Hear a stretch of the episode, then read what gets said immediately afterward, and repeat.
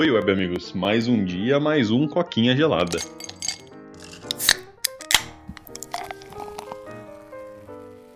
E hoje vai ser um coquinha apressada, cara, porque esse é mais um daqueles dias aí que deu tudo errado meio que durante o dia, assim. Eu tive plantão de serviço, o Pedro acho que se enrolou no serviço também, então ele, tipo, nem tá em casa agora. E eu tava, tipo, literalmente agora eu tô atendendo um cliente, eu tô, tipo assim, achando uns minutinhos aqui que ele tá fazendo uma parada para eu conseguir gravar um episódio de 5 minutos, só pra postar aí, porque já são quase 8 da noite e o episódio era pra ter saído às 7, né? E eu tô começando a gravar agora, então você pode entender o quão complicado tá a coisa. Mas bora lá pro assunto de hoje. O assunto de hoje aí é algo que eu não sei, eu já falei de coisas parecidas aqui no canal, que é speedrun, né? Que é um negócio que eu tenho um certo interesse, porque, pra quem não tá ligado, né, speedrun é basicamente essa cultura da internet de você terminar um jogo ou você executar uma certa função dentro de um jogo o mais rápido possível. Então você tem, por exemplo, Baldur's Gate, que é um jogo que eu tô jogando pra caramba recentemente aí. Você tem, ah, vamos zerar Baldur's Gate no modo mais difícil, uma pessoa normal leva 100 horas, 200 horas para fazer isso, e a galera vai lá e zera em, tipo, 35 minutos, 20 minutos, até menos. A última vez que eu chequei tava em 30 minutos, né? Já deve ter caído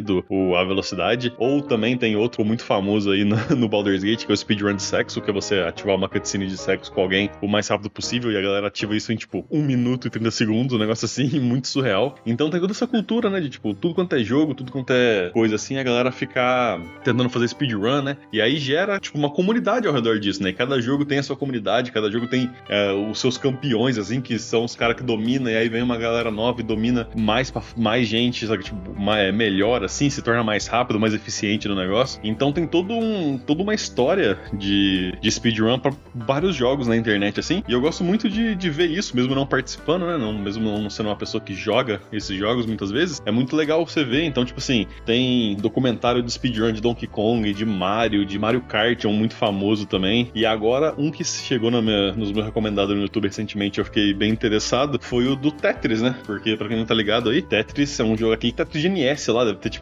30 e poucos anos, se não me engano, 34, se eu me lembro corretamente o jogo. E é um jogo que por muito tempo, foi, tipo assim, foi um dos jogos mais vendidos da história, né? Não ele em específico, mas Tetris no geral. E é um jogo que a galera gosta muito de jogar. Eu ainda, tipo, às vezes quando eu vou visitar os amigos lá em Santa Rita, ou eles vêm pra cá e coisa assim, a gente joga Tetris, né? A gente joga aquele Puyo Puyo Tetris. É um jogo extremamente divertido até hoje em dia de jogar. E ele tem uma cultura de speedrun muito grande, muito forte, de tipo assim, na última década, assim, ou até mais tempo, a galera, tipo assim, puxando recorde atrás de recorde, quebrando barreiras que pareciam impossíveis no, no jogo, né? E evoluindo. Então, uma breve história do que aconteceu, para eu falar realmente da notícia de, de hoje, é que basicamente, tipo assim, antigamente a galera acreditava que, se eu não me engano, talvez seja enganado, eu recomendo as pessoas procurarem um vídeo mais completo, que, como eu falei, hoje vai ser um vídeo bem rapidinho, eu não consegui nem tipo, ler muita coisa sobre isso, eu só vi a notícia e tô falando de cabeça assim, mas lá pro, é, tipo assim, o, o Tetris sempre teve um, uma ideia que lá pro level 29 ou 30, esse Tetris GNS, ele era tipo o final do jogo, porque você atingia uma velocidade que você não conseguia mover as peças pros cantos. Tão rápido que a peça caía, se você segurasse pro lado, saca, pra direita ou pra esquerda, no momento que a peça aparecia na tela, ela ia chegar no chão antes de encostar nos lados, né? E a galera acreditava, putz, não tem mais o que fazer aqui, porque é impossível você simplesmente jogar a peça, você colocar a peça onde você precisa colocar, né? E isso, sei lá, faz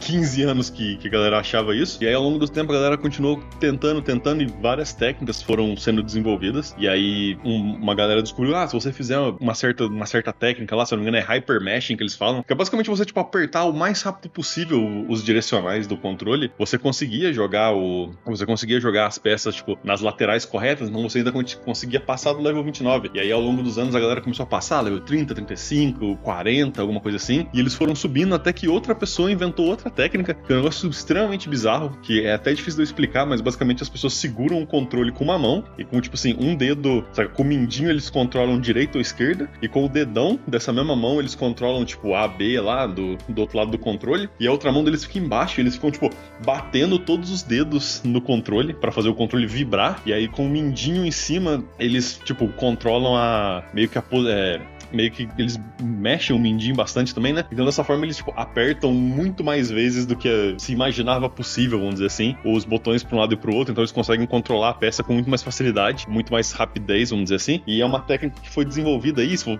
tipo, se você procurar depois, tipo, no, no YouTube, ah, é jogador de Tetris moderno, tá ligado? Alguma coisa assim. Só, ou campeonato, procura, tipo, campeonato de Tetris 2023. Você vai ver as pessoas usando essa técnica, um negócio extremamente bizarro, extremamente interessante de, de se ver, né? Porque é um negócio que, olhando assim, parece que não, não, não faz diferença, ou parece que é até mais difícil jogar daquele jeito, mas as pessoas atingem velocidades, assim, no botão que é muito superior ao que, que a galera acreditava ser possível. E com isso eles continuaram puxando os recordes, assim. E como o Tetris é um jogo muito antigo, ele atinge um certo ponto que, tipo, a hora que você passa de um certo nível, que os desenvolvedores nunca acharam que seria possível você chegar nesse nível, ele perde as cores. Ele começa, tipo, em vez de puxar as cores corretas para as peças, eles começam, as, as peças do Tetris começam a cair de várias cores estranhas, porque ele, tipo, basicamente tá gerando uma tabela de números para gerar as cores, e o, o, jogo, tipo, meio que atravessa essa tabela e começa a pegar esses números em outros lugares que não deveria. Então você vê, tipo, umas cores muito bizarras, tem até umas, cor, umas cores que são, tipo, quase transparentes, então, tipo, você só consegue ver, tipo, o, o contorno da peça, ou só o highlight da peça, o que é extremamente difícil de enxergar. Então, tipo assim, é um negócio fascinante, que é, tipo, uma quantidade de glitches, tipo, meio que um em cima do outro, assim, que tornam jogar nesse, nesse alto nível extremamente difícil. E recentemente aí, um, uma pessoa, um garoto até, uma criança de, tipo, se não me engano, 13 ou 14 anos, ele chegou no que as pessoas acreditam ser, tipo, o primeiro verdadeiro kill screen, né? Que é, tipo assim, o verdadeiro final de Tetris, que ele chegou no level 130 e alguma coisa, ou 150 e alguma coisa. E basicamente, quando você chega num level tão alto assim, que você passa, tipo, umas combinação de cor que é quase invisível na tela, é extremamente difícil você ver, e o jogo move extremamente rápido. Então, tipo assim, quando você passa desses, você consegue chegar num ponto tão alto ali, mais do 150, que existe uma chance, toda vez que você, tipo, limpa uma, uma coluna ou você faz uma certa combinação de peças, do jogo simplesmente crachar, do jogo simplesmente, tipo, dampar a memória dele e parar de funcionar, né? E ele, ele foi o primeiro, esse garoto aí, o nome dele é Blue Scurry, o nome do garoto, 13 anos. Ele foi o primeiro ser humano a chegar nesse nível. Já teve em computadores feitos para jogar Tetris, né? É inteligência artificial feita para jogar Tetris, mas ele foi o primeiro humano a realmente chegar nesse final e ver esse, esse final do Tetris, né? Que é basicamente o, o final, assim, que não tem como ir, ir além. E é um negócio extremamente, tipo, impressionante. Um, por ser um moleque de 13 anos, então, tipo assim, você imagina que ele quebrou um recorde aí que tá sendo perseguido há 30 anos, tá ligado? Tipo, o triplo da vida dele e ele conseguiu quebrar esse recorde. Dois, é um negócio que muita gente achava impossível, que era além da capacidade humana, tipo, mover os dedos tão rápido, conseguir processar as imagens tão rápido, especialmente passar das fases que eu mencionei, que tem, tipo assim, as cores completamente atrozes, assim, que você não consegue ver porcaria nenhuma. E ele foi lá, ele conseguiu e ele atingiu esse recorde recentemente. É um negócio surpreendente, né? E depois que ele atingiu isso, parece que, tipo assim, a galera tá meio que acompanhando ele. Então várias pessoas estão, tipo, chegando no mesmo nível, né? Então depois que ele conseguiu quebrar esse recorde, acho que duas outras pessoas, alguns dias depois, conseguiram quebrar esse recorde também. Então é muito da hora ver isso, né? Que, tipo assim, um jogo de 30, 40 anos atrás aí, que a galera já achou vários finais, vamos dizer assim, já achou vários kill screamers, já achou vários pontos onde deveria acabar, e a galera sempre atravessou e atravessou e atravessou mais. E agora eles acharam um que parece ser quase definitivo, mas eu tenho certeza que essa comunidade aí vai achar um jeito de melhorar isso aí e achar um jeito de, de passar além. Então, tipo assim, é uma história muito interessante. Eu recomendo todo mundo a ir lá, jogar no YouTube a história do Blue School e lá ver. Tem até uns vídeos muito da hora de tipo 10, 15 minutos explicando o que eu expliquei aqui, só que de forma muito mais detalhada e muito melhor, assim. Então eu, eu recomendo que é algo bem interessante. Mas acho que é isso, cara. Eu só queria comentar disso aí porque foi um negócio que pegou bastante minha atenção. Mas é isso aí, pra quem tá no podcast, muito obrigado. Pra quem tá no YouTube, não esquece de curtir, comentar, compartilhar, se inscrever e ativar o sininho, porque isso ajuda muita gente. Meu muito obrigado e até a próxima.